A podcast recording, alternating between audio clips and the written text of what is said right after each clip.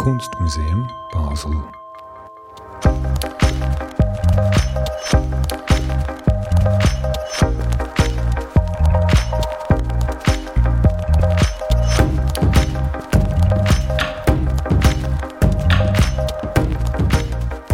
Momentaufnahmen ist ein Podcast des Kunstmuseum Basel. Im Kontext der aktuellen Ausstellung The Incredible World of Photography, die einen historischen Einblick in die Geschichte der Fotografie bietet, wollen wir uns mit zeitgenössischen künstlerischen Positionen aus Basel befassen. Wie gehen Kunstschaffende heute in einer postfotografischen Gegenwart mit dem Medium Fotografie um? Postfotografie ist ein weiter und recht offener Begriff, der oft benutzt wird, um ein Spektrum von fotografischen Praktiken und Bildern zu beschreiben, die sich seit der technologischen Transformation der letzten Jahrzehnte herausgebildet haben. Dazu gehören die Digitalisierung, soziale Medien, aber auch Formen nicht humaner Fotografie, wie zum Beispiel von Überwachungskameras oder von Drohnen aufgenommene Bilder, sowie Google Street View. Wir sprechen hier darüber, wie künstlerische Fotografie heute in diesem fließenden, sich ständig verändernden Zustand aussehen kann. Momentaufnahmen soll also das sein, was der Name verspricht. Eine Aufnahme des Status postfotografischer Praktiken in Basel heute. Die fünfteilige Podcast-Serie Momentaufnahmen wird produziert und präsentiert von mir, Aisha Revella, in Zusammenarbeit mit Daniel Kojakovic, Thomas Studer, Eric Facon und Darren Hain. Mein heutiger Gast ist Nele Stecher. Nele Stecher wurde 1970 in Düsseldorf geboren. Sie hat an der Hochschule der Künste in Zürich Fotografie studiert und nach ihrem Abschluss dort auch unterrichtet. Heute lebt und arbeitet sie in Basel. In ihren fotografischen Bildern untersucht sie traditionelle Repräsentationsformen und Posen. In ihrer Monographie Die Organisation der Liebe reinszeniert Stecher Fotos aus den Familienalben ihrer Kindheit. Für ihr aktuelles Projekt, das Künstlerbuch Deutsche Liebe, arbeitet sie mit gefundenen historischen Fotografien deutscher Politiker und RAF-Terroristen. In beiden Fällen fügt sie den Bildern Texte zu, die fiktionale Geschichten über die abgebildeten Personen erzählen. Herzlich willkommen zu Momentaufnahmen, liebe Nele. Ich würde gern zu Eingangs über dein Buch Die Organisation der Liebe sprechen. Darin beschäftigst du dich mit Fotoalben über deine eigene Kindheit. Einerseits sehen wir die Bilder, die dein Vater aufgenommen hat, andererseits gibt es von dir neu inszenierte Bilder, auf denen du die Posen der Familienmitglieder nachstellst. Dazu hast du Texte verfasst, die die Geschichten zu diesen Fotos erzählen. Wie hast du die Bilder aus den Alben ausgewählt? Ähm, ich habe, ähm, als ich im Prinzip äh, am Ende vom Studium war in der Fotografie, ähm, habe ich, was du ja schon mal gesagt hast, so einen professionelleren Blick entwickelt. Und dann habe ich das Fotoalbum meiner Eltern wieder in den Händen gehalten. Und dann habe ich gleich gesehen, irgendwie, ähm, dass, es, dass es die Biografie unserer Familie ist und habe mir die Bilder dann einfach genauer angeguckt und habe dann gemerkt, dass sie nicht unbedingt so banal oder nichtssagend oder beiläufig sind, sondern dass sie eine unglaublich erzählerische Kraft haben. Und dann ähm, habe ich sie mir genauer betrachtet und dann auch ziemlich bald gemerkt, dass das Fotoalbum nicht nur Bornholm 1988 oder so dokumentiert oder den blauen Peugeot, sondern den Blick meines Vaters auf die Familie und dass er uns inszenieren tut und dass in diesem Familienalbum äh, etwas fehlt, nämlich all die Momente, die irgendwie weniger schön waren. Und äh, normalerweise tut man ja im Fotoalbum eher ähm, so eine bessere Version des eigenen Lebens darstellen. Und dann habe ich äh, gemerkt, wir sind auch in ganz vielen tradierten Rollenbildern drin gefangen. Also ich erkenne irgendwie meine Mutter, die auf gewisse Weise posiert im Album, um meinem Vater zu gefallen. Oder wir machen das auch. Mhm. Und dann äh, war mir klar, da gibt es so eine Art von, wie soll ich sagen, so beiläufiger Gewalt und Manipulation und Inszenierung drin in diesen Bildern. Und so habe ich dann angefangen, sie zu reinszenieren. Gerade die Bilder, wo mir aufgefallen ist, das sind so klischierte Menschentypen, die wir darstellen. Oder ich, ich erkenne so ein stereotypes Verhalten oder irgendein Klischee oder eine Konvention oder ein Zwang. Und dann ähm, habe ich genau diese Bilder rausgesucht und habe sie reinszeniert, um eigentlich dann auch die Familie als Ort der Sicherheit eigentlich zu demaskieren, könnte man sagen, oder zu demontieren auch.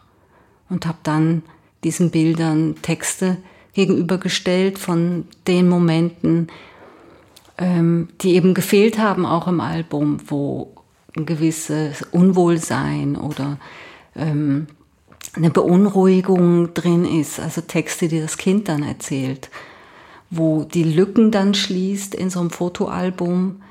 Denn man tut ja nicht, wer fotografiert schon die Scheidung oder wer fotografiert Schmerz oder Tränen oder den Tod. Das ist einfach nicht im Fotoalbum drin.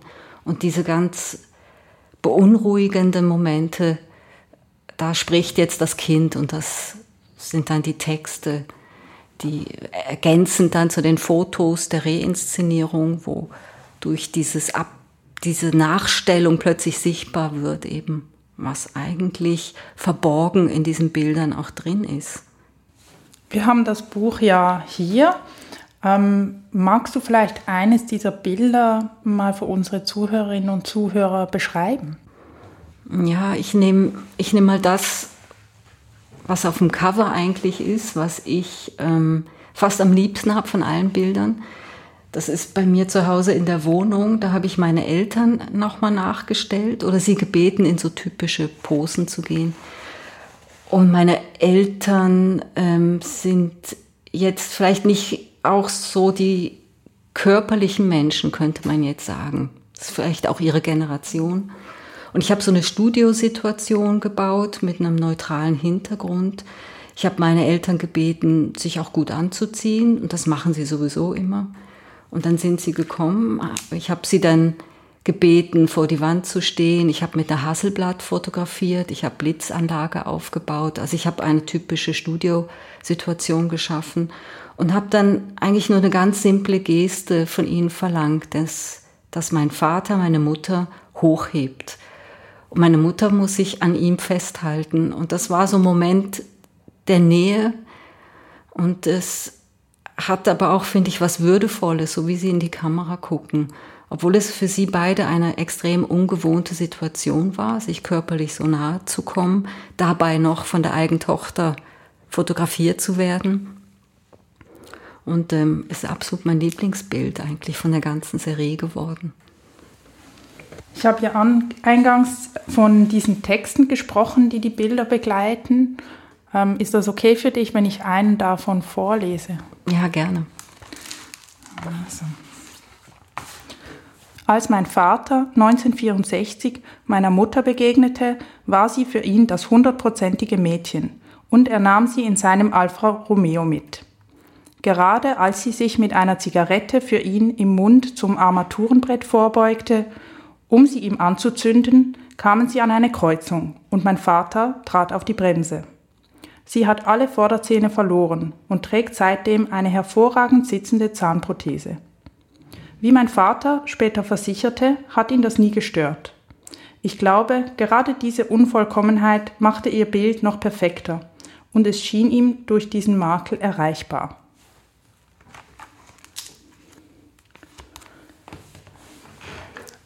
Ja, das war jetzt einer dieser Texte. Ähm, da hört man auch so ein bisschen die Position oder die Art und Weise, wie dies, sich dieser Text auf die Bilder bezieht oder umgekehrt. Ähm, wieso machst du diese Gegenüberstellung von Wort und Bild? Ähm, oh, es gibt verschiedene Gründe. Ähm, hier bei der Family-Geschichte war es wirklich die Lücke zu schließen über die Erzählung von ähm, Begebenheiten, die unangenehm sind, zum Beispiel. Generell ist es aber so, ähm, ich bin ja eigentlich nicht unbedingt eine Fotografin, kann man sagen, sondern eine Bilddenkerin oder Bildbeobachterin oder Betrachterin von Bildern. Und, und ich sehe eigentlich den Text oder Texte, so wie ich sie schreibe, vielmehr auch fotografisch. Ich fotografiere auf eine Art eher das Innenleben der Menschen, ihre Psychologie oder ihre Gedanken, ihr Fühlen, das, was die Kamera ja eigentlich überhaupt nicht kann. Die ist objektgebunden, sie kann nur die Außenwelt äh, abbilden. Und deshalb habe ich angefangen, Texte zu schreiben, weil mich das nicht fotografierbare letztlich an der Fotografie interessiert. Und wenn ich dann diese Bilder vor mir habe, ob das jetzt nun die Bilder von Deutsche Liebe oder jetzt von aus der Family-Serie sind, dann gehe ich eigentlich immer so vor, dass ich sie betrachte und auf Spuren untersuche, die so nicht öffentlich sind, die so verborgen sind oder intime oder vertraute äh, Dinge, so Informationen einfach gespeichert haben. Und dann fange ich an, diese Bilder quasi auf ihre emotionale oder psychologische Aufladung hinzudeuten und tu dann all diese Beobachtungen letztlich dann in psychologische Erzählungen verarbeiten und die handeln meistens von der Psychologie zwischenmenschlicher Beziehungen, um das, was oft in den Bildern eben nicht zu fotografieren ist, zu ergänzen. Finde es aber auch sehr spannend, weil es dann auch so eine Wechselwirkung gibt zwischen Bild mhm. und Text. also war das jetzt zum Beispiel, dass ich, was ich vorgelesen habe, war das eine echte Erinnerung? Äh, ja, halb. also ich, also ich bin jetzt bei der Familiengeschichte, gibt es schon authentische Sachen drin, aber sehr, sehr viel Fiktion auch. Und was mir sehr, sehr wichtig ist auch, äh, ist immer, ich dokumentiere keine realen Lebensumstände oder reale Menschen. Und ich kritisiere auch nicht die abgebildeten Menschen, sondern mir ist vielmehr dran gelegen, unsere Welt, die so stereotyp und klischeehaft ist oder so erstarrt da drin, das tue ich kritisieren.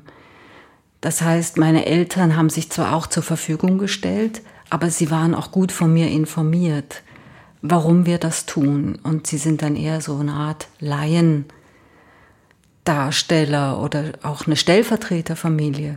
Also das äh, geht ja nicht nur uns an, sondern ich glaube, wenn ich ein Fotoalbum angucke, sehe ich sehr viel Individuelles, aber genauso viel Stereotypes. Und ähm, das ist mir eigentlich ganz wichtig, dass man versteht, ich tue eher Klischees, mhm. Rollenbilder, Zwänge, Konventionen kritisieren in unserer Gesellschaft. Ein weiteres wichtiges Thema deiner Arbeit, zum Beispiel bei deiner neuen Arbeit Deutsche Liebe, ist die Auseinandersetzung mit gefundenen und historischen Fotografien. Ähm, kannst du beschreiben, wie du dabei vorgehst? Also es für mich war es auch ein einfacher Sprung letztlich ähm, von diesen Familienbildern hin zu diesen zeitgeschichtlichen Bildern. Aber ich muss dazu sagen, mich interessiert nicht historische Fotografie per se unbedingt, sondern mich hat der deutsche Herbst interessiert. Und das aufgrund des Begriffes der Rebellion, weil ich habe ja vorher in dieser Family-Arbeit ja auch rebelliert, indem ich den Ort der Sicherheit, also die Familie, äh, da demontiere oder in Frage stelle, ist ja auch eine Form von Rebellion. Und dann haben mich einfach diese ähm, rebellierenden Bürgerkinder extrem interessiert. Und die Frage natürlich auch, ähm, warum sind sie denn gescheitert oder was war früher in der Kindheit? Und zwar auch, um dieses Klischee aufzugreifen, was muss wohl in der Kindheit oder in ihrem Privatleben passiert sein, damit es nachher auch so eskaliert, dann äh, in der physischen Gewalt. Und dieses Klischee habe ich aufgenommen und dann habe ich mir die Rolle der Kunst überlegt. Was kann die Rolle der Kunst machen innerhalb der Historie? Und bin dann zu dem Schluss gekommen, dass Fiktion ein tolles Mittel ist, weil das kann sie leisten, weil der Journalist und der Historiker, die sind gebunden an Fakten, Die dürfen nicht zu sehr interpretieren oder deuten oder eine eigene Meinung haben.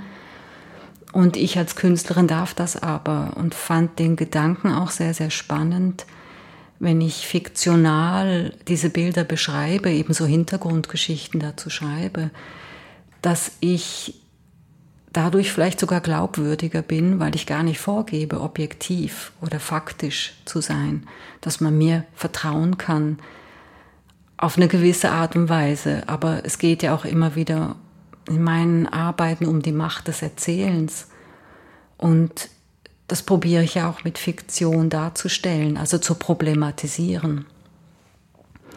Und ähm, fand eben dann aber doch, es geht, ich darf mich jetzt auch dem Privatleben vom Bader Meinhof Enslin zuwenden und habe dann irgendwann ähm, beschlossen, als ich dann weitergearbeitet habe oder immer tiefer rein bin in diese Geschichte, ähm, ich brauche Antagonisten, ähm, um das Ganze dramaturgisch äh, spannender zu machen.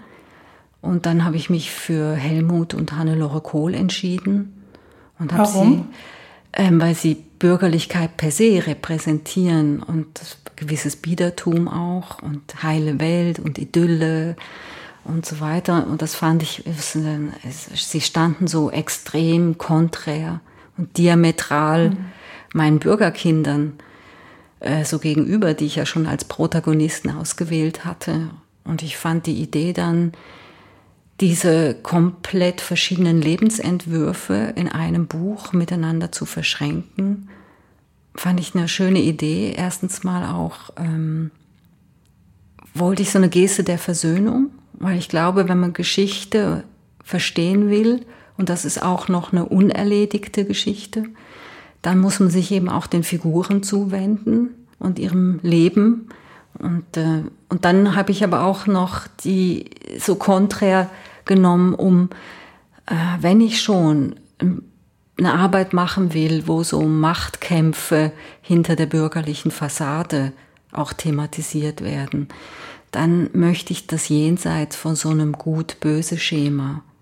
Und so waren wie zwei Parteien vertreten in einem Buch, die die völlig anders denken.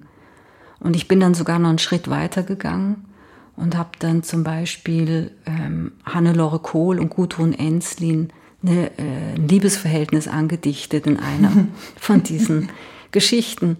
Und das werden viele als absolut geschmacklos empfinden und unseriös. Und das ist es auch. Und das ist aber auch mit Absicht, weil ich zuspitzen will in meinen Geschichten weil es klar sein soll, wir haben es hier mit Fiktion zu tun.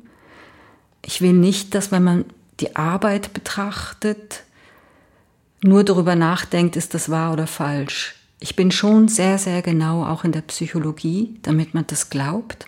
Und das Bild beglaubigt ja wiederum dann den Text auch, weil wir mit einem Bild ja immer so Wahrhaftigkeit verbinden. Aber ähm, mir ist es vor allen Dingen immer immer wichtig gewesen, einfach, dass man auch noch mal ganz neu auf diese Figuren guckt.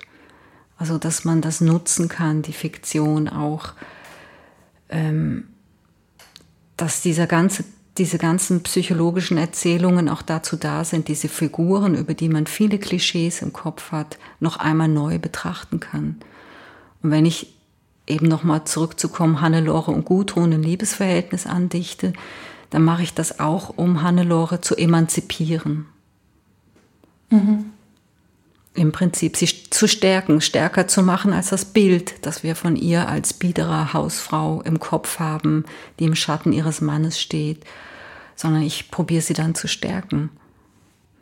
Die Bilder, über die du jetzt gesprochen hast, das sind ja jetzt in diesem Falle alles weder ähm, Fotografien von dir noch reinszenierte Bilder, sondern eben äh, wie eingangs gesagt, das sind gefundene mhm. ähm, Bilder. Magst du noch was dazu sagen, wo du die vielleicht gefunden hast, wer diese Bilder aufgenommen hat, ähm, in den Fällen, wo man es weiß, oder was der Status ist sozusagen von diesen ähm, Fotografien, bevor sie eben in deine, in deine Arbeit reinkommen? Also ich habe diese Pressebilder jetzt von Deutsche Liebe, das sind ja alles ähm, vor allen Dingen Bilder, die sehr unauffällig sind, habe ich jetzt eher für, für diese Arbeit genommen. Ähm, und die habe ich eigentlich aus Büchern gescannt, was für mich eben auch eher so ein Akt des Fotografierens ist unterdessen. Dann auch aus Zeitungen ausgeschnitten. Und das hatte ich früher schon über Jahre, immer wieder mal. Und äh, haben die, die Fotos haben mich eben immer angezogen. Das hat auch ein Stück weit mit meiner Kindheit zu tun gehabt, weil ich sie ja gesehen habe, die Originalbilder sozusagen. 1977, ähm, wenn man da im, vom Supermarkt gestanden ist in Düsseldorf, dann waren überall diese Verhandlungsplakate mit den durchgestrichenen Gesichtern äh, mit Bleistift oder Filz, was gerade zur Hand war wahrscheinlich. Und ich weiß, dass sich diese Plakate bei mir immer wahnsinnig eingeprägt haben und diese Gesichter, dass die was ganz Vertrautes hatten, aber ich habe natürlich als Kind nicht verstanden, was das bedeutet, was genau die Geschichte ist. Und und deshalb habe ich wohl über Jahre immer wieder aus Zeitungen das ausgeschnitten, diese Bilder, aber eigentlich diese ikonenhaften Bilder, sage ich jetzt mal, wo so die apokalyptische Atmosphäre von der Schleierentführung, das ist ja so ein Bild, das kennt man extrem. Also es kennt fast jeder. So. Aber für deutsche Liebe habe ich mich dann eher entschieden, in das privatere Material zu sammeln und dann gehe ich in die Bibliothek, ganz schlicht, oder in, in irgendein Antiquariat und dann suche ich Bücher einfach und dann wird das ausgescannt erstmal oder ausgeschnitten, je nachdem. Vielleicht sag doch kurz, äh, wenn du magst, was zu Schleierliebe für die, die das Bild nicht kennen oder vor ihrem inneren Auge haben. Äh, das Schleierbild der Entführung, mhm. mhm. ähm, das ist eine, was ich auch immer erstaunlich fand. Für mich waren diese Bilder immer schwarz-weiß. Und erst im Nachhinein wurde mir klar, dass die Bilder alle farbig sind, dass sie einfach für die Zeitung schwarz-weiß gedruckt mhm. wurden. Die sind aber im Grunde genommen farbig. Aber wir kennen es, glaube ich, alle als Schwarz-Weiß-Bild. Es ist eine düstere Szene. Es ist der, ähm, ich nehme an, es ist ein Mercedes, wo Schleier drin gefahren ist, in Köln. Er war auf dem Weg ins Büro. Ähm, die RAF hat ihm sozusagen eine Falle gestellt. Im Kinderwagen waren, ähm, waren Maschinengewehre. Also es kam eine Frau hat den Kinderwagen geschoben. Ich weiß nicht mehr, ich glaube, es war Brigitte Mohnhaupt. Andere haben sich im Gebüsch versteckt und sind dann mit dem Maschinengewehr auf den Mercedes los, haben den Fahrer erschossen. Ähm, der ist rausgefallen, das äh, Fahrzeug ist weitergerollt, es bleibt dann irgendwo stehen, die Türe sind offen, Schleier noch auf dem Rücksitz, auf dem Foto sieht man auf jeden Fall irgendwann den umgekippten Kinderwagen, Straßenlaternen und stehen ganz viele Fotografen rum. Und das fand ich auch ein faszinierendes Bild, die Nähe des Fotografen auf den Bildern zu den, zu den Geschehnissen. Ähm, das, es gab so eine gewisse Distanzlosigkeit noch in diesem Moment. Also man hatte mhm. fast immer das Gefühl, die Fotografen sind fast zeitgleich immer vor Ort, wo etwas passiert. Und ähm, es gibt auch ein Bild von der Petra Schelm, das war die erste Tote der RAF, wie sie aufgebahrt in der Gerichtsmedizin liegt und ihr Vater steht bei ihr mit gefalteten Händen und betrachtet seine tote Tochter. Und der Fotograf ist mit im Raum in der Ecke und fotografiert diese Szene. Und das ist schon eine Faszination dieser Bilder. Und das hat auch den Mythos der RAF, glaube ich, mit begründet, dass dieses Mitgefühl, was in der Bevölkerung dann natürlich auch durch solche Bilder aufkommen konnte. Ähm, deine Werke, also jetzt beide Serien, über die wir gesprochen haben, handeln auf die eine oder andere Weise vom deutschen Bürgertum. Warum? Ähm, das ist eine, gar nicht so einfach zu beantworten. Also ich kann dir eher sagen, warum ich glaube, ähm, dass die Fotografie eben so gut geeignet ist, um das Bürgertum darzustellen oder zu, wie ich es versuche, zu entlarven oder zu demontieren mhm, oder dahinter ja, zu gucken, gern. ist eher weil natürlich eben im Bürgertum selbst fotografiert wird zur Selbstvergewisserung. Eben, was wir auch eingangs ja schon besprochen haben. Dieses Fotoalbum zum Beispiel, wo man eine frisierte Biografie von sich machen kann. Eine bessere Version eben. Und, und die, ja, wie soll ich sagen, ähm, wenn man jetzt eben davon ausgeht, die Familie ist ein Ort der Sicherheit, da passiert aber auch so viel Inszenierung und so viel Manipulation und hat so viel Zwänge und Konvention. Kann man sagen, es ist auch ein Ort der Macht, wo Machtverhältnisse geregelt werden und ähm, Kämpfe auch einfach stattfinden, Hierarchien sind, ein Patriarch, der bestimmt, Zwänge sind. Und die Fotografie ist ja auch äh, Inszenierung und Manipulation. Und deswegen finde ich, passen die beiden so hervorragend zusammen und die Kamera ist so ein Instrument der Macht. Und da gibt es ja dann am Ende so eine Rückkopplung. Also die Familie inszeniert und ich kann nachher mit denselben Mitteln anfangen, diese Inszenierung zu entlarven. Und das ist die Stärke, finde ich, in diesem Medium. Und deshalb geht das so wie Hand in Hand zusammen. Was ich auch ganz spannend finde, ist, dass ähm, das Publikum bei dir ja zugleich Subjekt deiner Werke ist und aber eben auch äh, spezifisch angesprochen wird. Magst du dazu noch was sagen?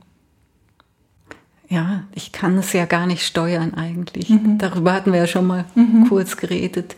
Ich kann ja nicht am Eingang vom Museum stehen und sagen, oh, der Freak dahinter bitte nicht rein, das ist da egal, du sollst die Ausstellung nicht angucken, aber das biedere Ehepaar da hinten, bitte kommen Sie nach vorne. Das geht, ich kann es ja nicht steuern. Aber es ist schon so, ähm, dass ich es toll finde, wenn meine Arbeit schon als Spiegelfunktion, wie du das auch beschrieben hast, eben äh, funktionieren kann so eine Selbst, so, dass, dass man sich selbst so überprüfen kann. So, ups, geht mich das was an oder nicht? Und das probiere ich immer auch in der Arbeit. Ist ja ein modulares System bei mir. Also ich versuche immer, das Bild so zu wählen, dass es ähm, für sich interessant genug ist und den Text so gut zu schreiben, dass man richtig Lust hat, an der Wand zu lesen, was die meisten Menschen ja eher anstrengend finden. Aber es gibt auch so eine Lücke dazwischen, wo ich finde, dass es toll ist, wenn der Betrachter anfängt, eben zu überprüfen zwischen Bild und Text. Und, und erkenne ich mich da drin wieder? Ist das bei uns auch so? Oder sich auch wehrt und sagt, boah, das sind die Stechers, die sind ja alle neurotisch. Und dafür, ja, und das finde ich spannend, wenn sie aktiv vor diesen Arbeiten eben sind und das als gar nicht merken vielleicht, dass das ein Spiegel ist. Sie glauben das ja auch, wie soll ich sagen, nur wer sehr selbst reflektiert ist, merkt ja dann, oh, ich gucke jetzt gerade in den Spiegel. Und ich, ist ja immer die Frage, mhm. ist man im Bürgertum so selbst reflektiert, wenn man in so viel Konventionen Sicherheit sucht? Ja, schwierig. Mhm. Ähm, zum Schluss würde ich dir gerne noch eine allgemeine Frage stellen, und zwar, welche Rolle die Kamera für dich und deine Arbeit spielt. Ähm, es ist so, dass ich eigentlich immer ja mehr mit vorgefundenem Bildmaterial habe angefangen zu arbeiten.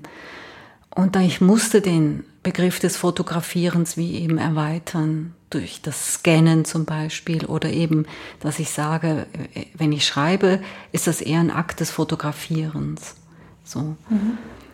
Aber sie spielt trotzdem noch eine gewisse Rolle. Und zwar, ich bin eine leidenschaftliche Beobachterin. Und ich kann ja nicht irgendwo klingeln und sagen, ähm, hallo, macht's Ihnen was aus? Ich stelle mich jetzt in die Ecke Ihres Wohnzimmers eine mhm. Woche und gucke Ihnen beim Leben zu. Da wäre ich eine Psychopathin. Aber wenn ich natürlich mit der Kamera komme und sage, hallo, ich möchte Sie gern porträtieren, dann wird mir Einlass gewährt. Und das finde ich schon genial, dass dieses Instrument der Macht legitimiert meine Lust am Beobachten. Ich kann mich dahinter verstecken, irgendwo einschleusen, ins System einklinken und kann eigentlich genüsslich beobachten. Und der Lust am Beobachten auch frönen durch die Kamera. Und insofern spielt sie noch eine Rolle. Ja, ja, liebe Nele, vielen, vielen Dank für das Gespräch. Ja, ich danke dir. Dankeschön.